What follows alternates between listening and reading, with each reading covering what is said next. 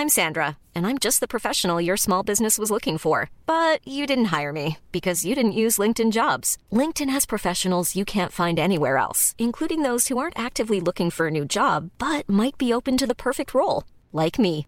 In a given month, over 70% of LinkedIn users don't visit other leading job sites. So if you're not looking on LinkedIn, you'll miss out on great candidates like Sandra. Start hiring professionals like a professional. Post your free job on linkedin.com/people today.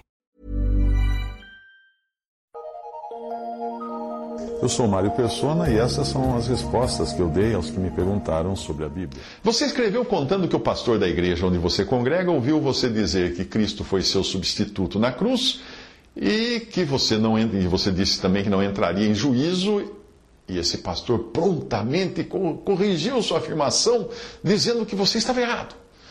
Segundo ele, o juízo de Deus continua pairando sobre todos nós, a todo momento. Ou seja, a qualquer momento a gente pode ser condenado para o inferno.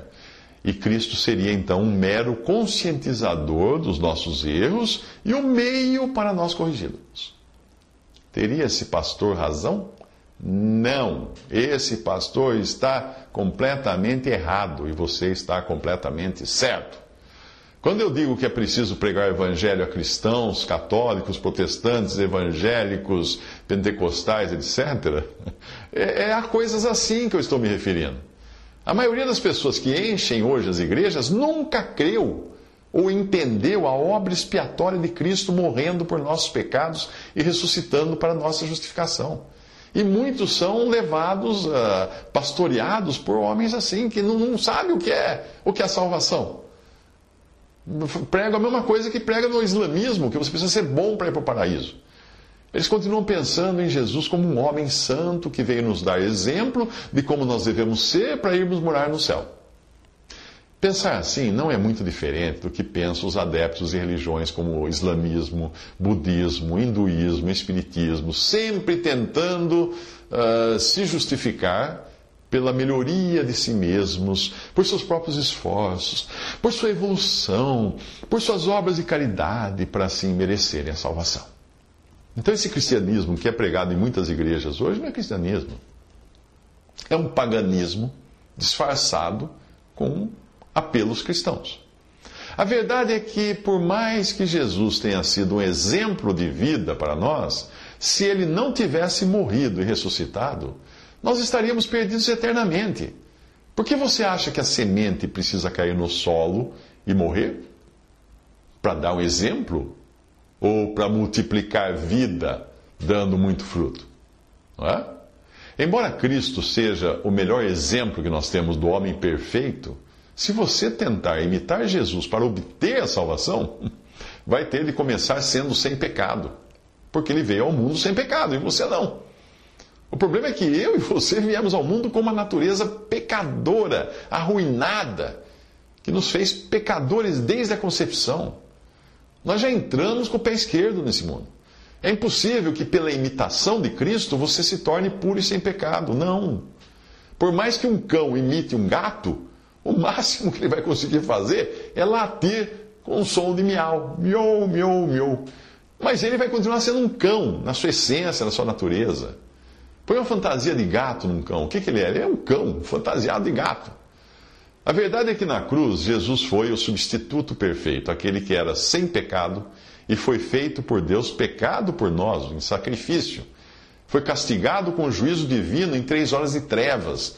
Foi, foi abandonado ali para morrer no lugar do pecador. A sua morte não apenas resolveu eternamente a questão do pecado, como também foi o meio de salvação para aqueles que creem nele. Estes não passarão pelo juízo e poderão desfrutar desde já da salvação, salvação eterna.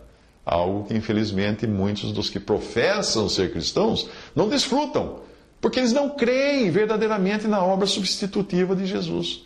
Eles acham que precisa fazer alguma coisa, eles acham que precisa perseverar até o fim, que precisa ser membro de uma igreja, que precisa dar o dízimo. Se não for assim, e lá no final ainda morrerão com aquela dúvida: ai, será que eu estou salvo? Ou então, se Cristo voltar, acham que vão ficar na terra, porque não foram membro de uma igreja, não foram não foram, não deram dízimo ou qualquer coisa assim. Veja, veja a, a, veja a passagem de 2 Coríntios 5, 21. Aquele que não conheceu o pecado, ele, Deus, o fez pecado por nós, para que nele fôssemos feitos justiça de Deus. 2 Coríntios 5, 21. E mais uma passagem de 1 Pedro 2, 24. Carregando ele mesmo no seu corpo sobre o madeiro os nossos pecados 1 Pedro 2,24. Eu pergunto: se Cristo carregou realmente os seus pecados sobre o corpo dele no madeiro, eu pergunto: onde estão os seus pecados? Você vai chegar na presença de Deus com eles? Ou eles ficaram lá atrás, na cruz? Pois também Cristo morreu uma única vez pelos pecados, o justo pelos injustos. Foi por isso que ele morreu, substituindo 1 Pedro 3,18, essa última passagem. Mas ele foi traspassado pelas nossas transgressões, moído pelas nossas iniquidades. O castigo que nos traz a paz estava sobre ele, e pelas suas pisaduras fomos sarados. Isaías 53, 5. Para mim, esses versículos são claros o suficiente para eu descansar num sacrifício consumado e na certeza de que todos os meus pecados, todos foram pagos na cruz. Todos quais? Todos. Mas e, e os de amanhã? Também, porque quando Cristo morreu na cruz levando os meus pecados, todos os meus pecados eram de amanhã, porque eu nem existia. Eu não, não passarei sequer pelo juízo final. Um privilégio que todo crente tem, de não passar por juízo, porque eu fui salvo pela fé, ainda em vida. Ou você não acredita no que disse Jesus? Em verdade, em verdade vos digo: quem ouve a minha palavra e crê naquele que me enviou, tem a vida eterna. Tem, tem, tem, tem. Não terá. Tem. Não entra em juízo, mas passou da morte para a vida. Quando passou? Quando creu. João 5, 24. Visite respondi.com.br. Visite 3minutos.net.